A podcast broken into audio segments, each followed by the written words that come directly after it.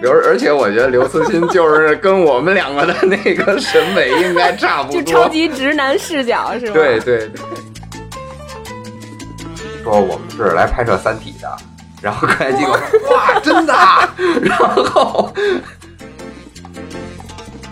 统帅牌纳米红参，纳米红参厂。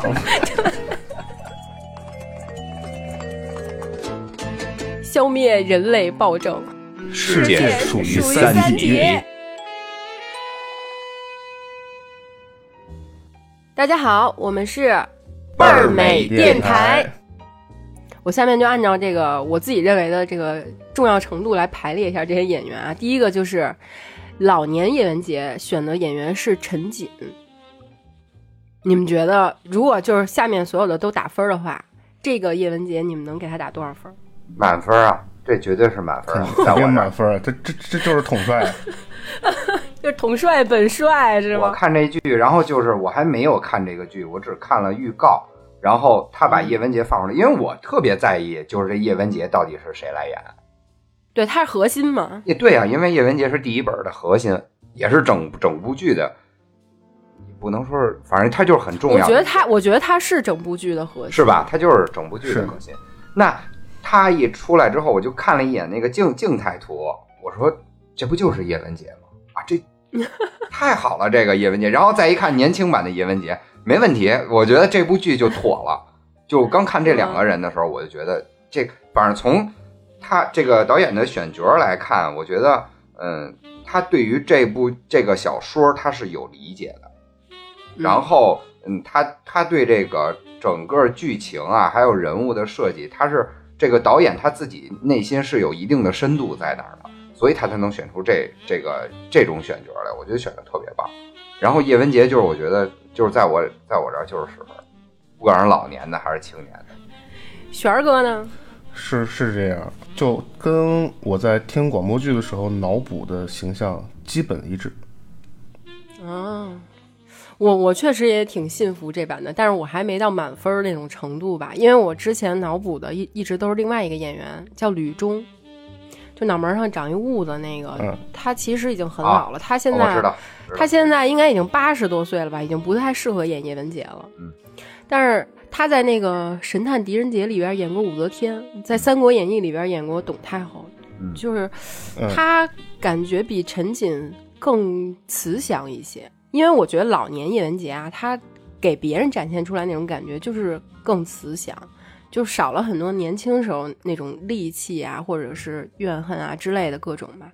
但是陈瑾也是我非常信服的一个呃选角儿，因为陈瑾本身他小的时候、年轻的时候就是在军队大院长大的，哦，而且他当演员这么多年，一直你看也没有录什么综艺啊，也不太接受采访。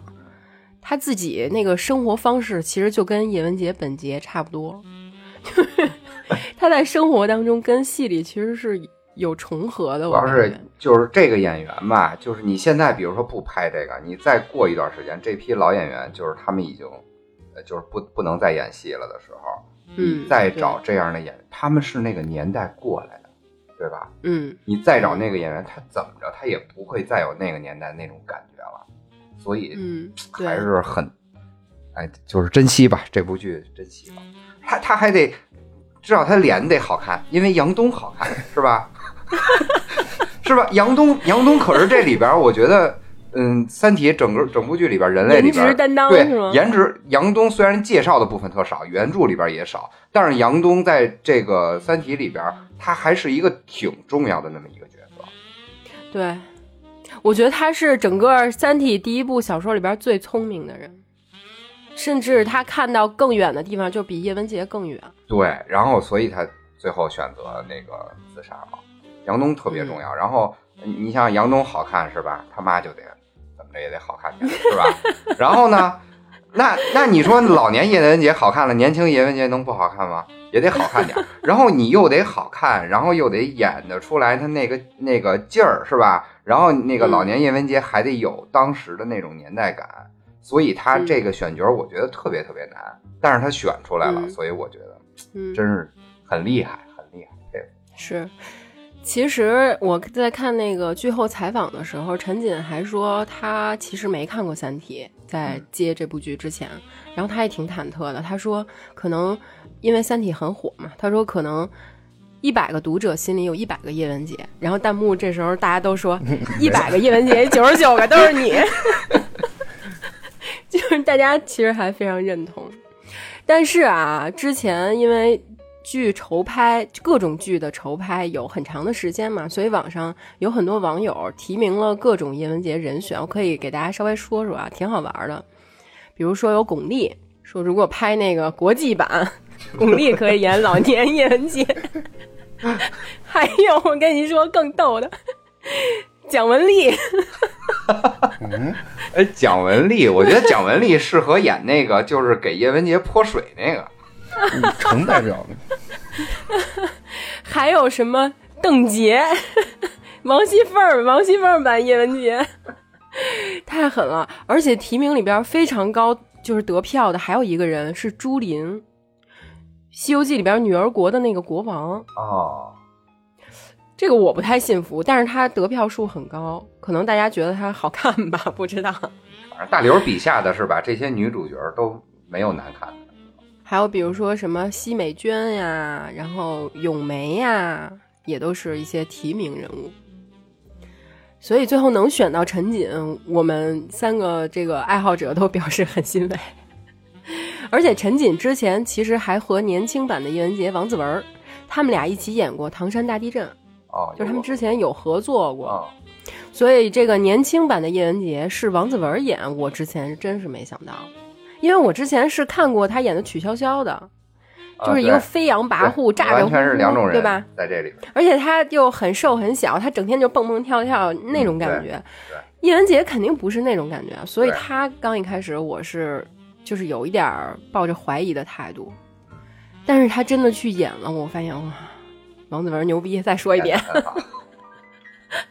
而且我发现啊，他是就是尤其他很多说话方式，他是故意的去靠近那个陈瑾的说话方式，对，就是他抛弃了自己本身说话的那个那个语感，故意的跟老年叶文洁特像。然后剧里，我记得有很多戏就是他俩的脸用蒙太奇的那种方式叠在一起，比如说看太阳啊，嗯或者是一回头啊，就是你突然发现这俩演员真的长得很像哎，对对对，所以太难了，这个两个选角选的太好了。真是。我我记得特别清楚的是，有一场戏是老年叶文洁，他第一次在那个红岸基地的旧址跟汪淼见面，当时已经是一个特别破败的那种环境了嘛，还地上好多脏水，嗯然后镜头，然后叶文洁就一直在讲故事嘛，然后镜头就一直跟着叶文洁摇摇摇摇摇，老年版的叶文洁，然后突然镜头被一个柱子挡住了，就是黑屏了一秒钟，然后马上就切到了年轻版叶文洁在那个当时还很繁荣，然后一个暖光打着那种忙忙碌碌的红岸基地，他在那里边跑啊走啊，我当时有种看泰坦尼克那感觉，就是一个就是已经生锈了、坏了的那个船，然后突然变成当时一个舞舞舞会的那种感觉，就是有了那种感觉，就是特别特别震撼。我觉得他好多那个镜头的切换也很讲究，就是拍拍拍到了心坎儿里。看着就是对劲儿。对，但是年轻版叶文洁也有很多提名，比如说之前已经拍过的一版张静初，你俩觉得怎么样？呃，因为张静初演过《孔雀》，其实也是差不多年代的那种感觉，然后她也有点疯劲儿，有点执拗那种劲儿嘛，所以当时我觉得可能是通过那那部戏，然后找到她，当时拍了应该是第一部的《三体》的那个头拍的剧吧，但是拍到没多久就没有后续了。嗯就没拍完，根本就。哦，后来张静初她也自己就是有点儿各种事儿嘛，什么被、哦被 抵制什么各种，然后然后他就去国外了，现在在国外。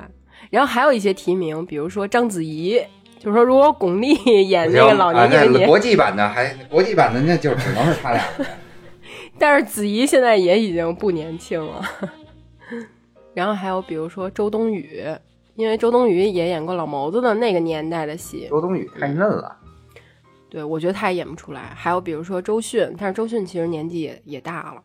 哇，周迅，你觉得周迅很合适吗？我我比较喜欢周迅，年可能年轻时候的周迅可以，现在可能不太行了。再往后呢，就是剧里一个我们都很喜欢的人物，就是大使。大使的扮演者于和伟，这开始我是我好像跟璇儿哥也说过吧，我开始一看就跳戏了，我直接因为那阵儿他特别在那个自媒体上疯传的就是接着奏乐，接着舞，啊，对，我一下就跳戏了。我感觉大使应该他是一个贯穿剧情的人嘛，他他是不是活到了很久很久以后？第三部有没有他我忘了，反正第二部第他第三部一点点，对，就他可能是唯一一个贯穿了整个三部的人。我太喜欢他了，就导致我可能觉得谁演他，我都觉得差点什么。所以网上选票比较高的，我看有姜文啊、姜武啊，我觉得都不行，都演不出来。还有那个马东锡，就 他在我觉得网飞里边演去吧。因为因为大使他在我心里是精壮啊，不是壮硕，而且他身上有股痞气，就是老北京那种。有点魂不吝那种痞，就看着特别吊儿郎当，但是其实他特别正经。对，可是他又是，对，但是他又是透着邪气那股正经，所以就这人其实很难找。而且尤其一点啊，就是他特乐观，他有特别特别坚定的，就跟张北海一样坚定的信念。嗯，就什么都我感觉都不可能把他打垮。所以呢，我一开始看的时候，就是大概前两集吧，我就一直在跳戏，直到演到他让汪淼去开车门那场戏，啊，然后你们记得吗？就是记得 是我车吗？你开的是我车吗？那场，然后我就一下笑出来嘛，觉得啊，可能他确实有自己的那个方式方法吧，就是让你看完了之后又觉得嗯还不错，然后又觉得还挺搞笑的，也挺好。其实他演大使，我当时看的时候，唯一一个不是很拿得准的就是，跟我就是脑补的那个大使比起来，他可能会比较单薄，没有太那么瘦了是吧？对，没有那么他应该健健身。是，其他的倒还都挺符合的，其实。对，所以在大使扮演者提名里边还有几个人，比如说王千源，王千源有点太痞了吧？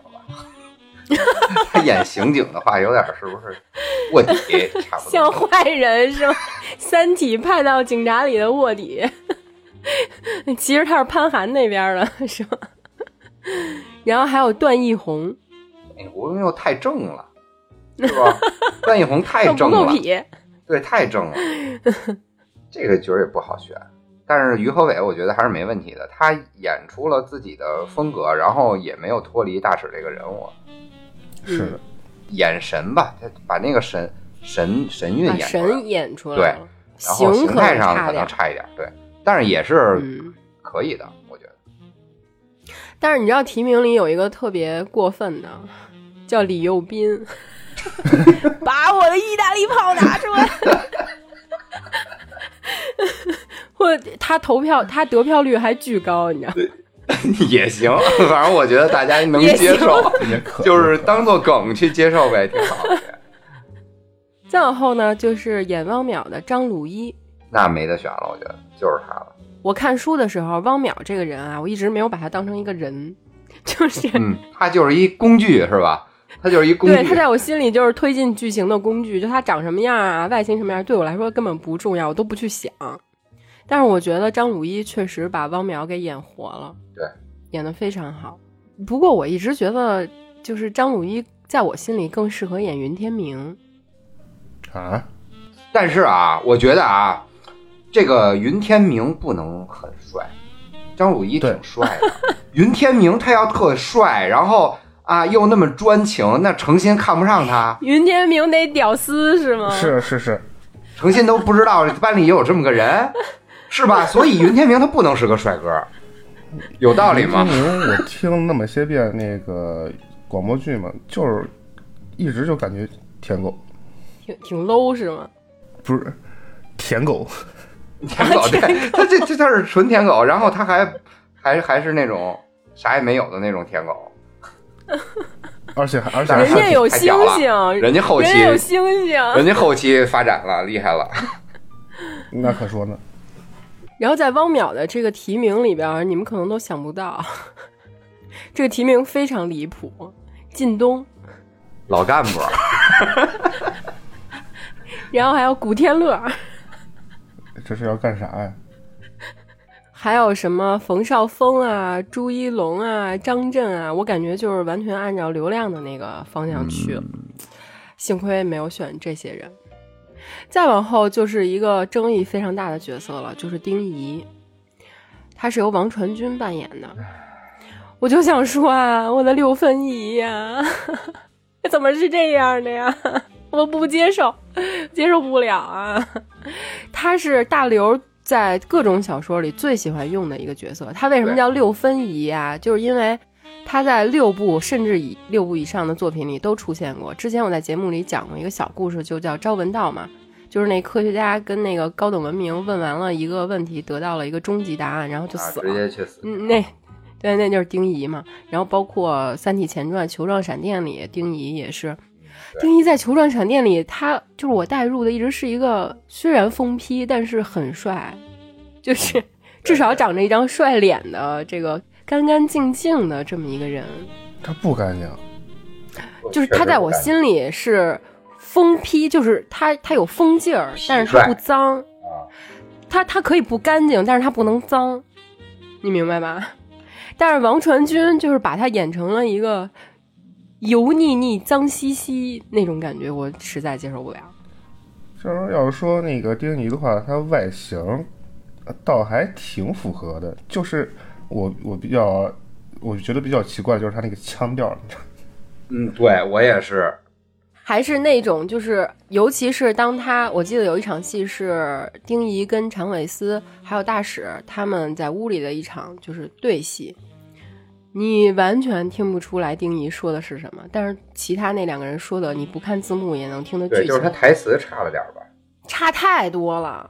弹幕里有很多网友都说，感觉是关谷在演丁仪，而不是 王传君在演丁仪，就又听出来了那个日文味儿的中文的那种感觉。对，这个腔调听着很奇怪，其他的，对，就是感觉别扭。是的，感觉这样行不行？行，但是如果他台词什么的更好，不行，我觉得不行。其实丁仪这个人对于我来说也挺挺关键的一个人，应该是刻画的需要特别到位的那种。所以说啊，在这个网友提名的扮演者的名单里，得票最高的，你们猜是谁？因为网友其实对丁仪也是有特别的偏爱，你们都猜不出来是谁，是刘慈欣。哪天如果他们拍电视剧，把刘慈欣让让他去《三体》里边拍一个角色，我觉得应该挺好玩的。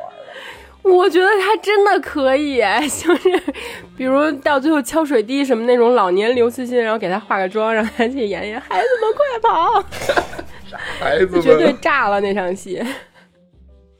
然后还有一些其他的提名，有一个我觉得也挺有意思，就是年轻版的王志文去演年轻版的丁仪。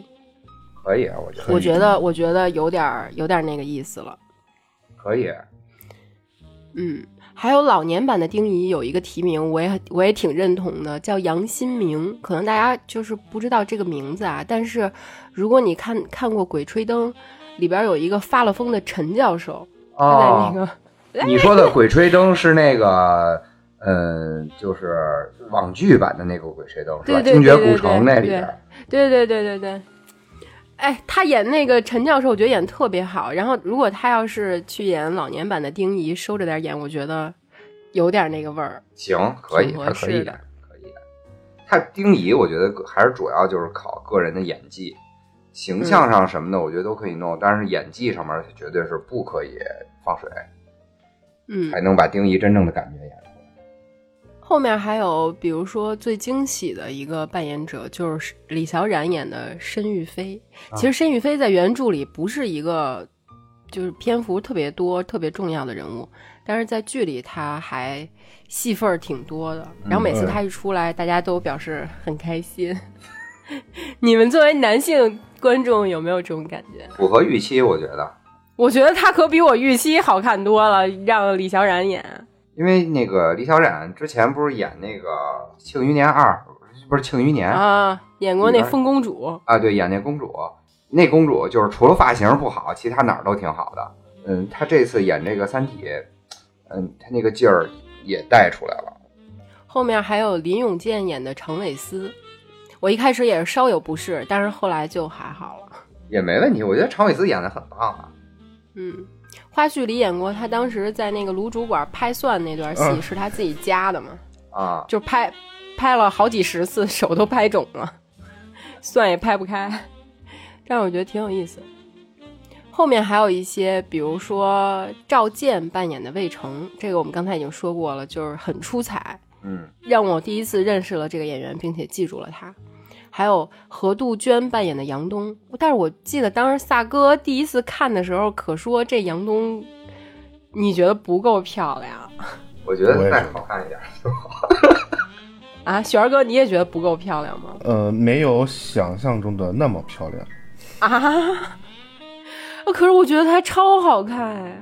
因为我们男性视角嘛，刘慈欣他也是男的，我觉得，而且我觉得刘慈欣就是跟我们两个的那个审美应该差不多。就超级直男视角是吗？对对对对，所以这剧里还有另外两个，就是一出现，然后就很多男网友就有点高兴的人物。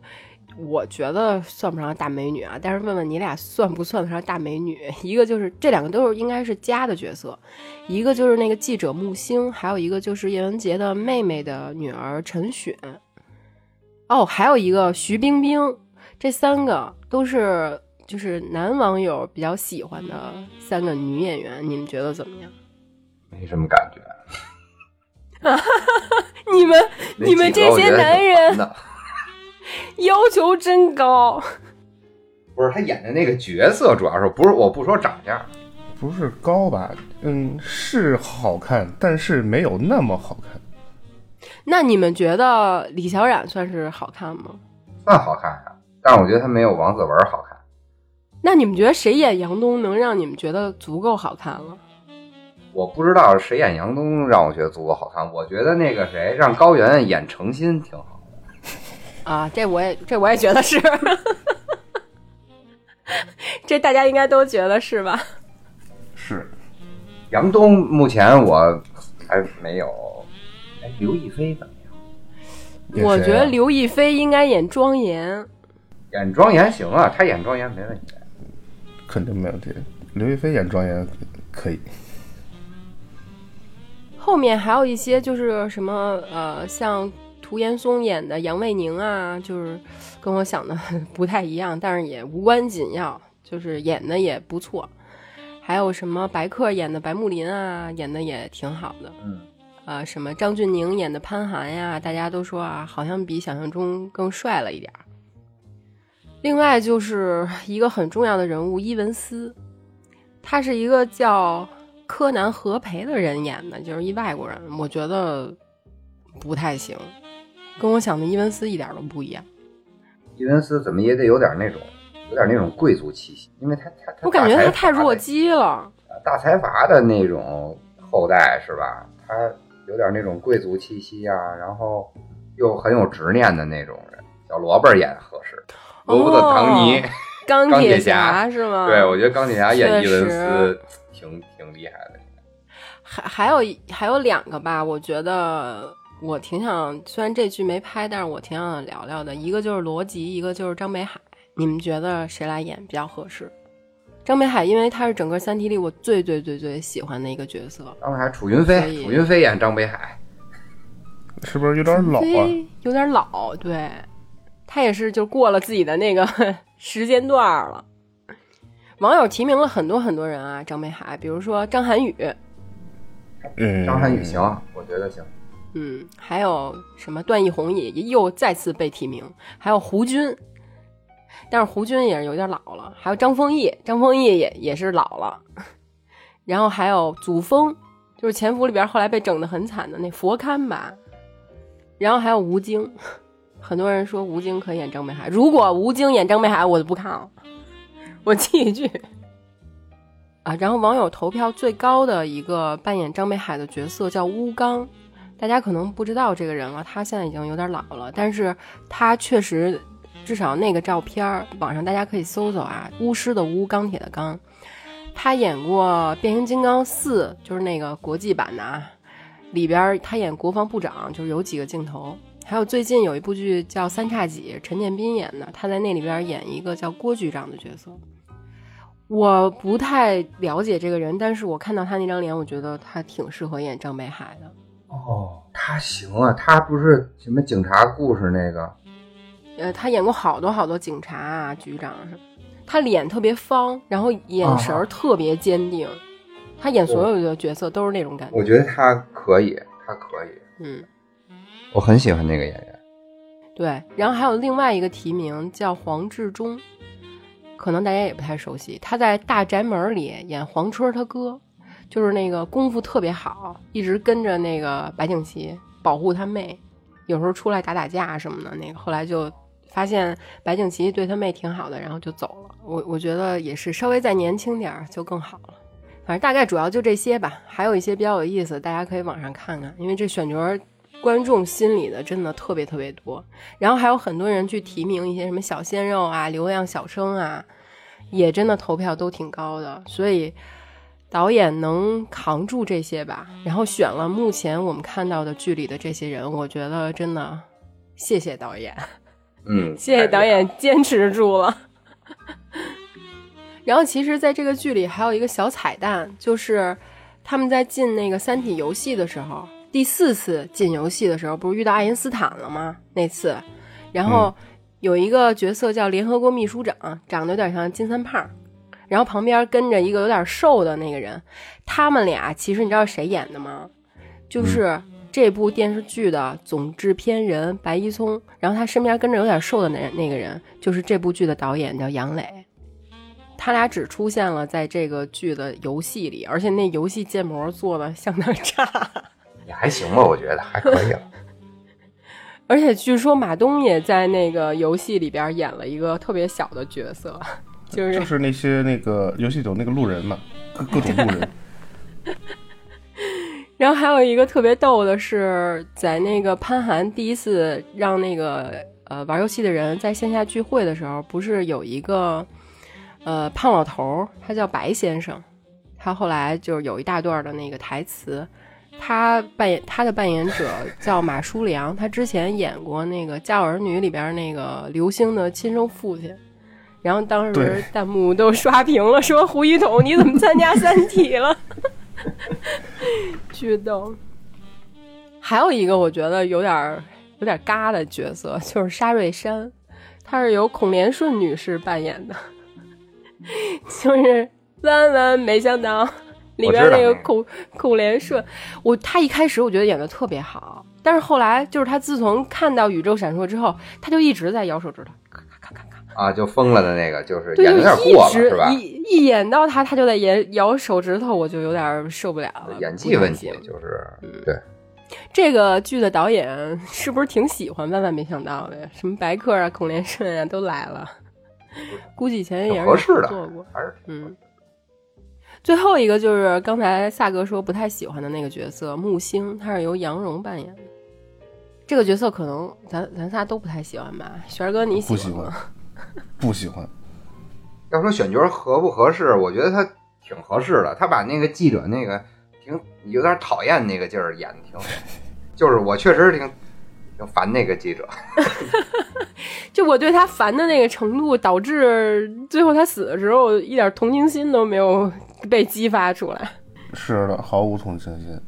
嗯说到木星这个剧版，虽然我们现在把它说的这么好，然后大家都很喜欢，但是它肯定也是有缺点的嘛。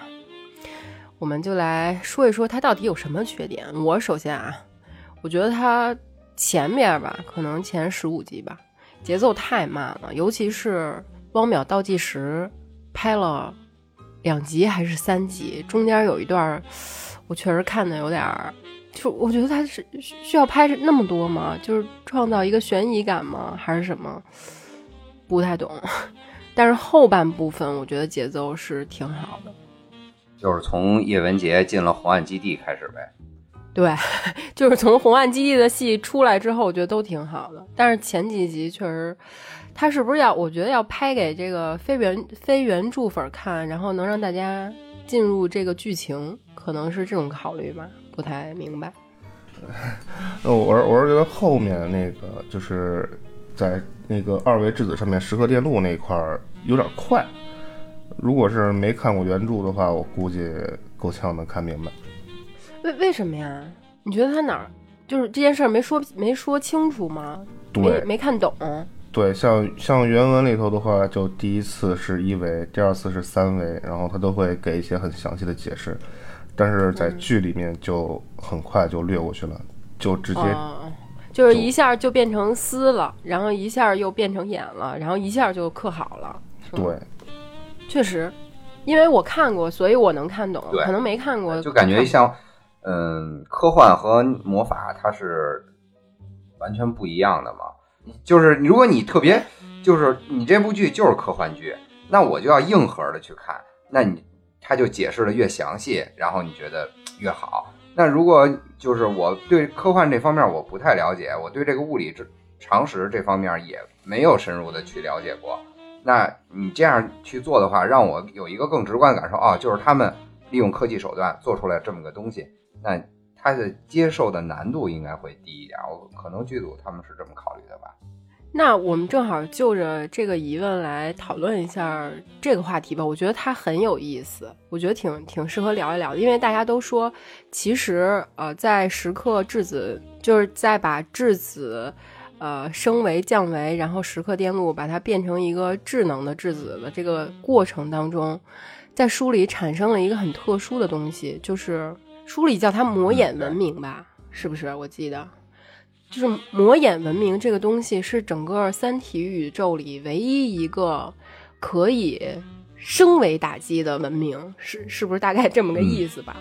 比如说，呃，如果看过原著或者大概知道三体这个故事的，就是都知道它其实都是高更高等的文明去摧毁更低等的文明，比如说给你扔一二向箔，或者是歌者，或者是有更高级的什么十一维那些人，随便给你什么你就你就死了嘛，你就都是。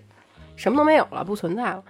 但是低等文明去打击高等文明，低维度打击高维度，可能魔眼文明是唯一的一对个反向攻击的。魔眼文明去攻击这个三体人，就相当于后来的歌者文明给咱们扔二向箔的时候，咱们呃用咱们的技术，然后把它 给一闪了，闪了他们一下，就相当于这个。但是这个难度其实是非常之高的，等于你要突破你自己的维度，就是二维二维的东，你让一张画给你个嘴巴，就就相当于这种这种感觉是吧？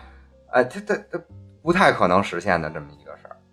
因为其实呃，在我们目前的现实宇宙里有一个基础理论吧，大概就是说，终端的粒子里面存在的维度最高应该就是十一维了。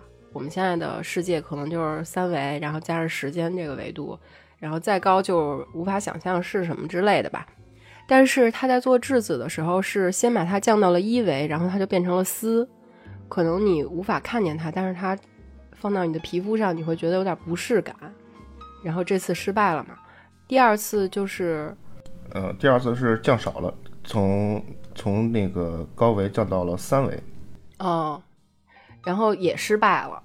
对，然后魔眼文明那次是降到了几维，二维但是最后他们在很短的这个时间之内，因为质子基本上已经是一个肉眼不可见的基本粒子了，虽然里边还有什么夸克啊更小的那些，但是一个质子里面在这么短的一个操作里，它被升维，然后又降维，在它们里面，你说它是产生了一个文明，还是说它本身就有一个文明呢？我觉得他要跟大家表达的理念就是，可能会就是像佛学所所说的“一花一世界，一叶一菩提”这种感觉吧，是吧？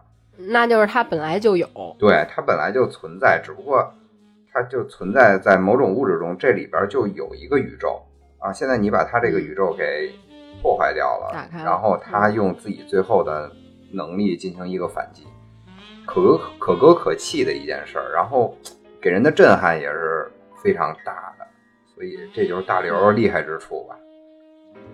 我觉得他能把特别大的和特别小的东西都写的让你意想不到，之后，然后你能想很多很多。嗯，对，你觉得这件事儿是有，主要是你觉得这件事儿是有可能的呀，对吧？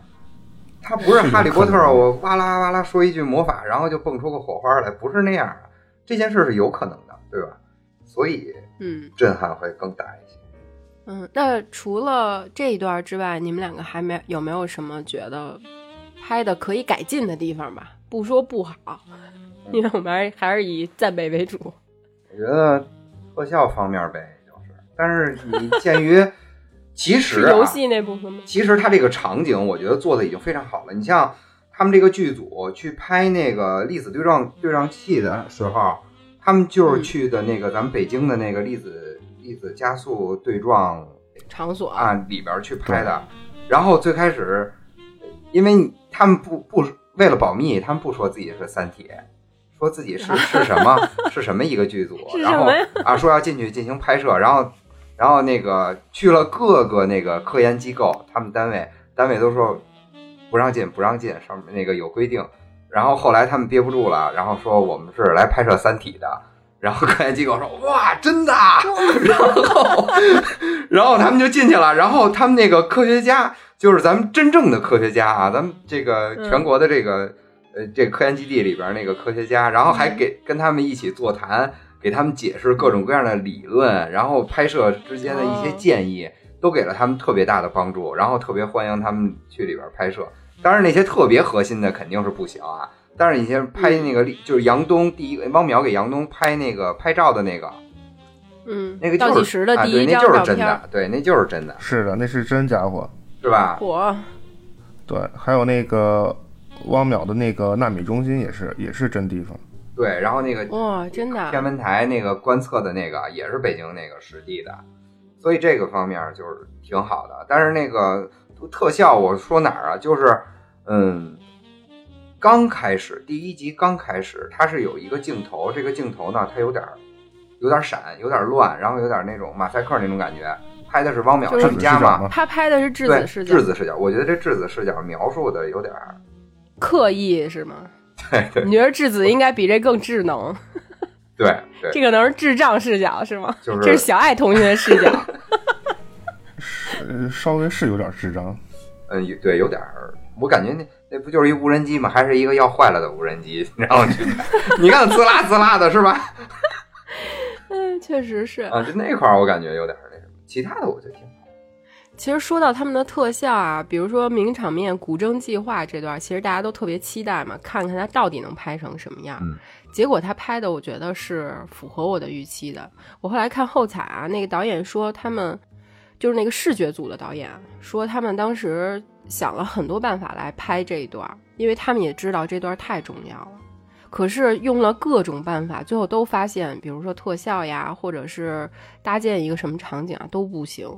他们最后真的切真传，对，他们是先做的切片，然后把切片焊成一条船，再把这个按照焊的那个痕迹切成切片，然后再让它自然的这样滑落，最后再去拍实景。所以他们这部剧整个连那个异化的一半的投资都没有达到。不到一个亿的投资里边，据说有二分之一都用在了 坐船上，就是都用在了拍古筝计划上。而且他们当时不是古筝要过巴拿马运河嘛？因为当时疫情特严重，他们本来真要去巴拿马拍，结果去不了，结果就在南方的一个 小河旁边拍了这个戏。然后那视觉导演还说，其实还是有挺多遗憾的，因为。比如说植被呀，什么那些都跟巴拿马完全不一样，他只能在浙江拍的。对他只能去用那个大的面去找那个感觉吧。但是我觉得拍的挺好，非常好了，已经太难得了。我觉得还有一个让我不太喜欢的就是，就可以进步的空间嘛。而且这个空间我觉得很好进步，就是有钱就能进步，就是游戏画面。因为他他有三四五次吧进入游戏的那画面，第一次我觉得还挺好的，后边就越来越不好了。然后后来外国人出现了，就比如什么伽利略呀，暴躁老哥，我觉得伽利略喝了假酒了，感觉要要嘎了那种。说话怎么了？不知道这个导演怎么能把他这配音给通过的？还有那个达芬奇特别弱，然后那个声音特别像一个女的配的音。对对对，娘娘炮不是达。芬奇难道是女的吗？后来一一一看他那人设不是，他就是想要去演一个男的，但是那声音特别女。还有牛顿，牛你们还记得吗？大王睿智，马屁精牛顿，牛顿那动作捕捉，感觉就是我的德普，就是船长演的，跟喝多了，然后手一直在那儿，哎哎，是不是丑化西方科学家？那倒不知道。但是那个秦始皇演的挺好的，就在游戏里。啊，对，那个陕陕西话很细节。对，而且那个人力计算机拍的那个场景我也挺喜欢的，尤其是他那秦腔一起来，然后嘎嘎嘎那个人一跑起来，对，出来的时候，我还低头看了一下我电脑机箱，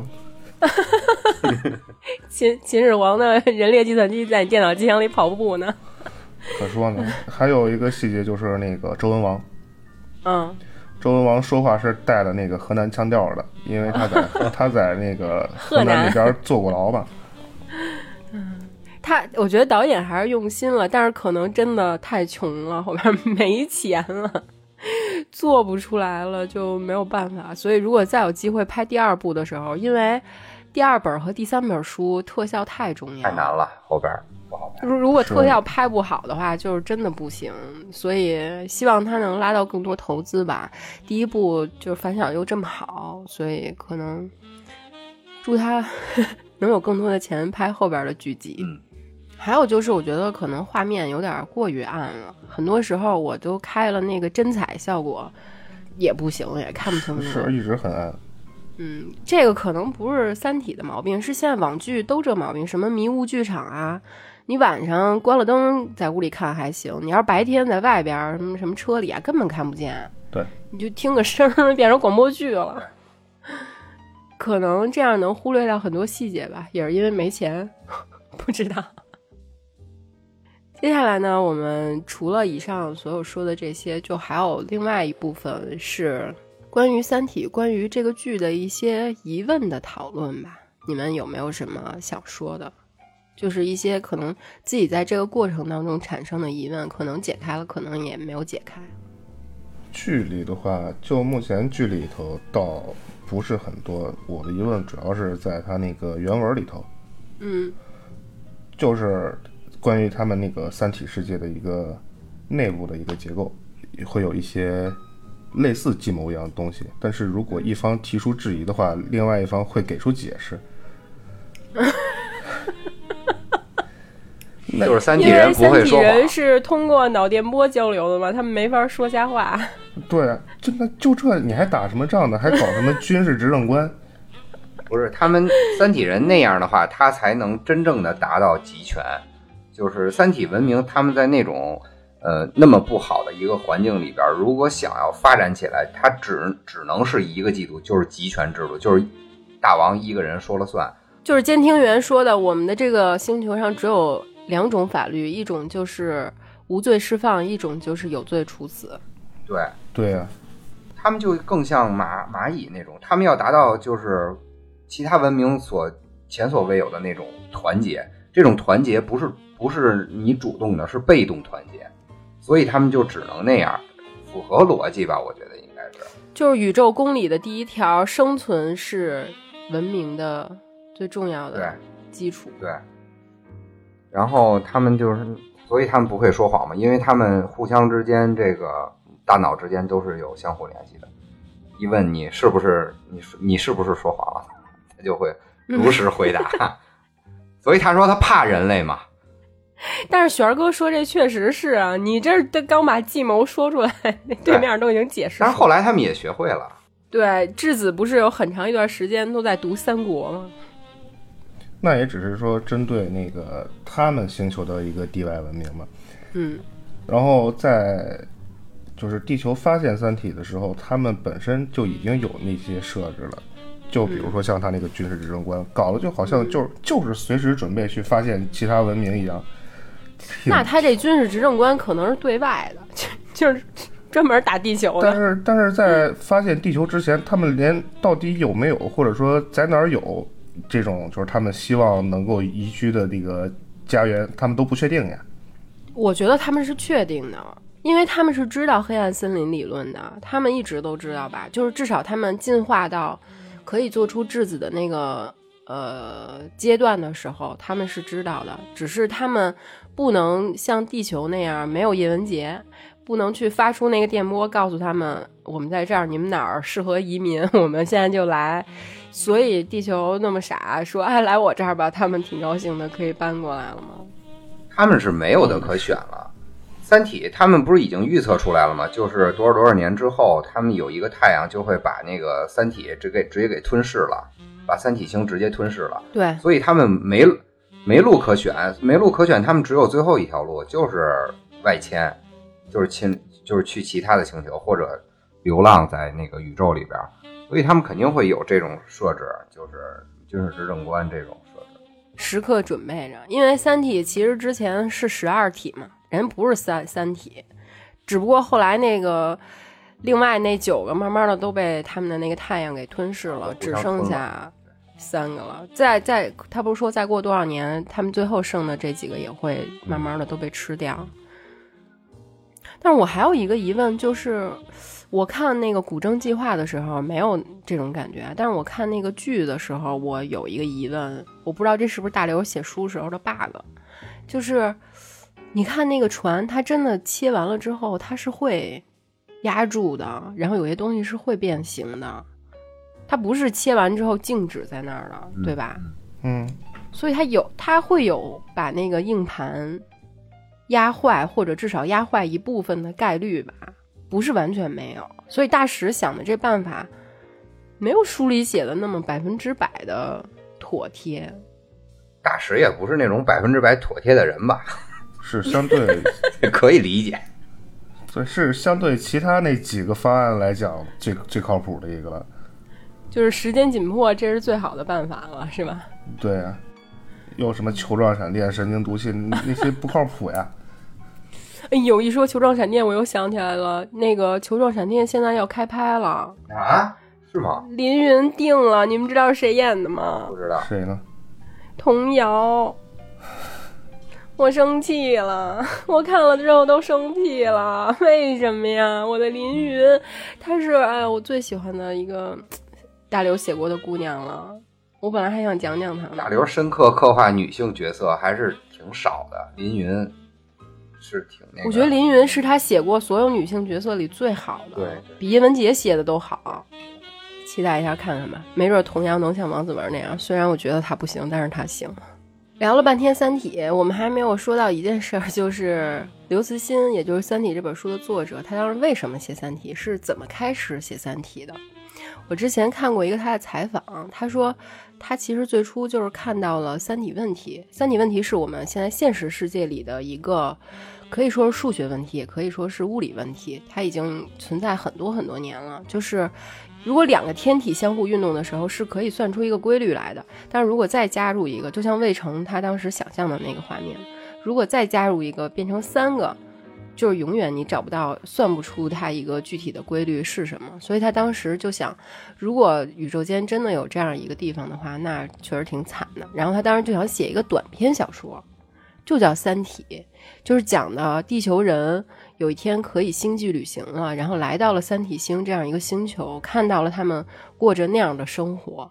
等于就是去旅游了一下，然后得到了一下，觉得可能地球挺好的，挺我们生活挺不容易的，应该珍惜啊什么这些。但是这些他只是一个想法，没有真的去写。他就觉得，因为为什么刘慈欣最近十多年了，他都没再出过什么特别好的作品啊？因为水坝倒闭了。因为他说，就是科幻作家跟别的作家不太一样，他高强度依赖于灵感这件事儿。就是我灵感如果迸发了，可能写出一个《三体》这样的作品；如果没有灵感，我真的什么都写不出来。嗯所以他当时就是觉得这个灵感、这个脑洞开的不够大，觉得不满意。然后他又想想想，就想到了后面《三体》的第一个那个故事，慢慢的就把它，当然还是在《科幻世界》吧那个杂志连载，慢慢写出来的。然后大家也都知道，萨哥刚才也说了，那娘子关发电厂倒闭了，因为他当时是这个流电工程师，他不愿意别人叫他电工，他说我那不是电工，我那是工程师。刘工，对，刘工，他当时不是在那个娘子关发电站工作吗？工作也比较清闲，没什么事儿，就老拿他那破电脑写书，就看着在工作，其实在写小说。所以他应该三本书都是在那儿写完的，只不过你看啊，第一本就还好，写到第三本的时候，《死神永生》就是写的很绝望，就是全宇宙都很绝望那种感觉。其实很多人猜测说，在他写第三部的时候，因为娘子关发电厂要倒闭了，要关了啊，关厂了。然后他还不承认，他说不是跟我这个工作没关系。结果后来大家扒出来了他的一个论坛小号叫 ship ship，英文的。然后他在娘子关发电站关厂的那一大段时间里发了好多好多自闭的，然后黑暗的，然后各种留言，就是说啊，巴拉巴拉巴拉，然后有人骂脏话那种。就是你能看出来那段时间他确实心情特别不好。他就是在那段时间里写完了他的第三部。死神永生，而且按他那说法的话，他本来是没打算写第三部的。对啊，对，他写到第二部，他打算写完第二部就完了。结果前两本那个反响太好了，可是他都已经在第二本最后把张北海给写死了。不过我觉得可能张北海的死是他的一个高光时刻吧，也是为什么他是这整整部书里边我最喜欢的一个角色，就是他最后说那句。没关系，都是一样的。哎，我看的时候简直，我觉得他这个人就发光了一下，然后就消失了。哎，期待这个剧组拍的第二部《三体》的电视剧吧。对，说回来，刘慈欣这个小号 ship ship 啊，其实他还发表过很多不同的言论，都特别有意思。但是我追他的那个周边新闻的时候发发现的，比如说啊。那个他在自己的贴吧里发过很多回复，就不是以刘慈欣的身份啊，是以一个是以一个普通网友的身份，有人提问他就会去回答。比如在二零一零年的时候，有一网友问说：“我们怎么才能改善一下老刘的生活呢？因为大家觉得他苦哈哈的在那个发电站里关着自己写书，肯定挺穷的，生活也不太好，就很很想让他多挣点钱嘛。”结果他回了一个。你好，我是山西的科幻迷。山西作为煤改电大省，大刘他们的工资是很高的。我认识的一个电厂运行工，一年都能挣超十万。像他们这样的高工，年薪有十几万。电力厂都发过一种很不错的大衣，但是他们都不敢穿，因为穿上就招贼。所以他写科幻不是为了钱。这他自己自己吹自己写科幻不是为了钱。还有人问刘慈欣现在在电厂是做什么职务啊？他说了一句：“他现在在电厂一年挣的钱，你连零头都比不上。”他特傲娇，你知道吗？虽然他老在人前展现出来一种就是云淡风轻、老子不 care 的那种感觉，因为大家确实也把他捧得太高了。但他其实，你说他文笔。确实不不像一个，比如说像莫言啊什么那些作家那么好，他确实有自己的短板，然后他也有特别特别寻常人的一面。比如说二零一五年，他不是《三体》获了那个雨果奖吗？颁奖的时候是那个宇航员从国际空间站录了一段视频，说宣布今年的雨果奖获奖作品是《三体》，作者是刘慈欣。结果啊，这雨果奖五十多年了。唯独这一次领奖人没来现场领奖，刘慈欣没去，就是老子不 care，我就不去。是他的那个《三体》英文版的译者刘宇坤去替他领的奖。我当时也看了，刘宇坤他其实也是一个特别好的科幻作家，写了很多特别好的作品，大家感兴趣可以去看看。我觉得《三体》英文版能获雨果奖，刘刘宇坤有一半的功劳，就是他翻的肯定特别好。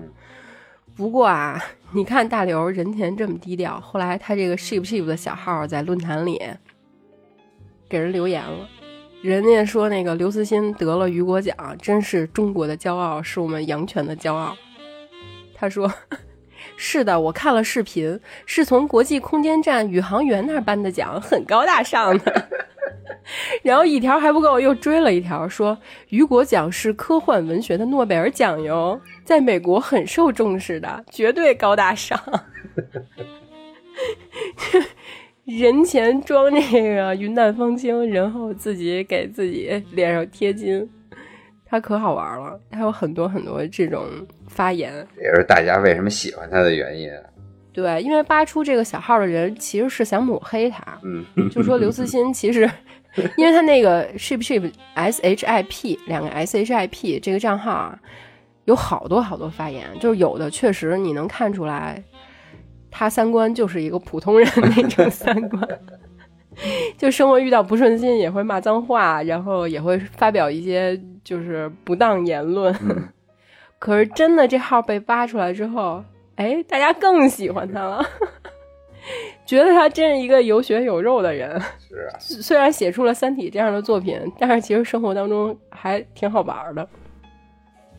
最后呢，我们还是按照惯例给大家安利一下吧。我们自己想，就是我们自己，比如说看过的、听过的比较好的《三体》IP 相关的版本吧。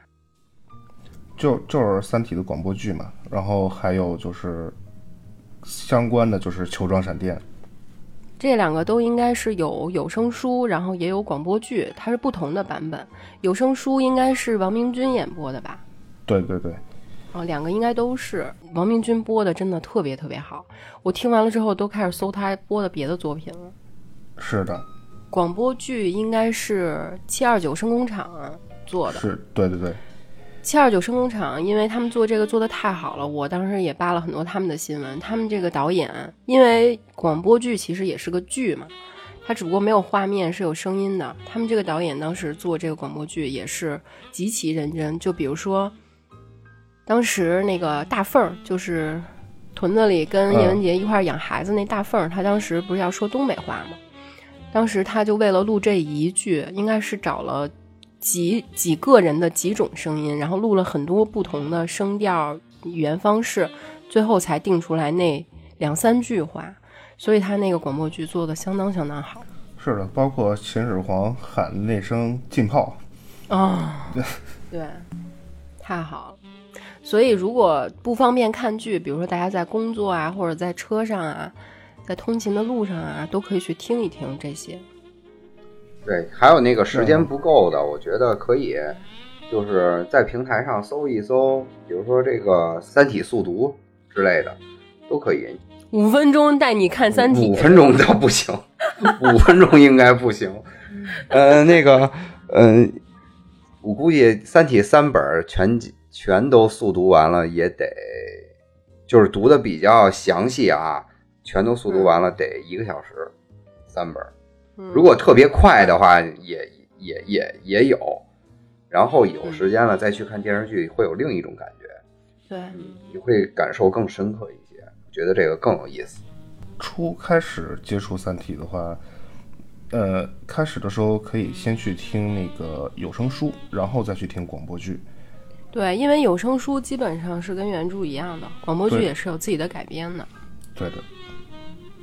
除了有声书、广播剧这些，其实呃视频版的剧也有很多，比如说像《我的三体》，大家应该都知道，它是一个粉丝自己一开始做的，呃，叫神游八方这个人，他后来变成了一个团队，再后来就加入到官方的这个三体宇宙了，所以他。有了官方有了这个背景之后做的那一季的动画叫《我的三体张北海传》，它的那个感觉做的特别特别好，包括剧情改编什么的，配音，呃，音效全都做的特别特别好。我记得有一次，呃，我记得我看过一个对比，就是粉丝都管这版动画叫我三，然后异化的那版动画就叫垃圾。然后 大家做过一个对比，就是。我三张北海传其实应该是二零二零年出的，然后动画，然后垃圾这版异化垃圾这版呢是最新出的嘛？其实现在技术比那会儿应该更好了。但是大家对比了一个画面，就是张北海在一个屋子里跟人说话的时候，屋子里有一个饮水机的水桶，异化垃圾版的这个水桶上面，就是任何比如说自然光啊、反光啊、亮面、暗面呀、然后包括塑料的这个水桶的质感啊，什么都没有，它就是画了一水桶的形儿。然后我三呢，虽然他是那种方块人，就像乐高那种，但是他那个水桶画的外面太阳光怎么照进来的，室内光怎么在底部反射出来，然后所有的细节做的全部都特别好。虽然他是一个方块人，所以他其实只有九集，也挺短的。大家如果对张北海这条线比较感兴趣的话，可以去看。我强烈推荐我三的这个张北海传。然后我三的第一第一部就是粉丝自制的，它是基于那个 MC 引擎做的那个，就是真的呵 呵特喜欢也看不下去。啊，还有一个我看的第一版的视频版的跟《三体》有关的一个短片儿，叫《水滴》，它是二零一五年上映的，应该其实没有上映，就是线上网友自己做了，然后自己传到那个网络上，然后就炸开了。所以这是一个在美的中国留学生做的，他每天就是白天去上课呀，或者打工啊，晚上利用自己的这个业余时间，每天做一点，每天做一点，做了很长很长时间才做出来十四分钟。这整个剧啊，大家可以去豆瓣搜一下，就叫《水滴》，它讲的就是水滴是怎么做到这个强互作用力，然后全镜面反射的，他就只讲了这么一件事儿。就是从一个非常非常微观的地方，然后一点一点放大、放大、放大，最后到整个那个舰队是怎么被像放鞭炮那样炸开的。他就只讲了这么一段，讲的就拍的非常非常好。非常好。是的，从一开始那个一片黑还是一片白，一直到那个水滴映出整个舰队那个大方阵，还他是很直到映出整个舰队的大方阵，你才知道那个是水滴的全镜面反射。是所以就是挺震撼的。然后除了这些，其实 IP 周边现在大家也都挺期待的，尤其是剧版播了之后，大家都有自己想要的这个 IP 周边。其实现在《三体》有自己的这个淘宝旗舰店，但是里面卖的那些东西，反正我不太想买。我虽然这么喜欢《三体》啊，我都不太想买。然后我就看了一下，目前还没出的，但是大家给这个《三体》宇宙出谋划策，希望他们出的一些周边还挺有意思的，比如说，呃，红岸基地不是有一个天线嘛，大圆锅，嗯然后可以发射信号的那个，嗯然后有网友就说，其实可以用这个来做一个 WiFi 的路由器，放在任何地方都感觉特别炫酷。嗯 我觉得这个如果出了，比如说他卖五六百块钱，我我觉得我都会买。很帅呀、对，又是周边，又有实际的用途，又很帅。然后还有比如说叶文洁那个红色的按钮，有人说可以专门出一个这个按钮，就是比如说你工作压力大了呀，或者你生活当中有什么不开心的事儿，你就可以没事儿按一按，就毁灭全全人类了，感觉能解压。还有另外一些，比如说像什么火鸡的手办，这个投票率特别特别高，大家都想要。还有什么质子的手办呀，伊文斯的小小手账本儿，他不是在这剧里特别爱做手账吗？啊，贴那个贴那个画儿，对对对，然后还有什么潘寒的环保布袋儿，啊，那个那个布袋儿是挺好看的，是吗？嗯，然后潘寒的喝水那个折叠杯，大家说都可以。还有什么魏成的那个计算稿四件套，就是一个床上四件套，上面写的都是魏成那个算的那个公式。我觉得这还挺适合，比如你男朋友要是要是三体迷，你送他一个，他应该挺高兴的吧？还有什么，比如三体人牌腐竹，我觉得这个挺好的。要是出了，我也要是出了，我也会买。还有一个特别逗，叫统帅牌纳米红参。这是剧里边有一个梗，就是那个汪淼要去红岸基地找叶文洁，然后他跟他媳妇儿说，就不能说实话嘛。他跟他媳妇儿说我要去出差，然后他媳妇儿说你去哪儿？他说红参厂，然后大家都说纳米红参是个什么东西，然后他媳妇儿居然也就顺势说：“好好好，那你多带点衣服什么的。”类似这些，网上还有很多，我觉得都挺有意思的。如果真的出了，我真的会买。好吧，那今天关于《三体》第一本书，关于《三体》这个腾讯版的电视剧，我们就先聊这么多，聊了这么长时间。如果有对相关内容感兴趣的听友，可以加我们的听友群。我们的听友群的加群方式就在每期节目的下方。最后，请两位嘉宾再每人说一两句话吧。因为网飞版的《三体》要出了嘛，然后希望网网飞版的这个《三体》啊，它能把这个特效先给哎先给打个样儿，然后看看感 觉是吧？是不是能到预期啊？是不是？哎，给咱们点经验，然后呢，咱们拍第二部的时候，可能特效这方面哎就有一个补足。另外呢，就是祝我们倍儿美电台越来越火。谢谢，好吧，呃，希望以后呢，能还是呃，能再来一起聊会儿天儿，是吧？对，欢迎萨哥和璇哥有空多来跟我们一起聊聊。那我们就以《三体》里边最著名的一句台词结束一下我们这期吧：消灭人类暴政，世界属于三体。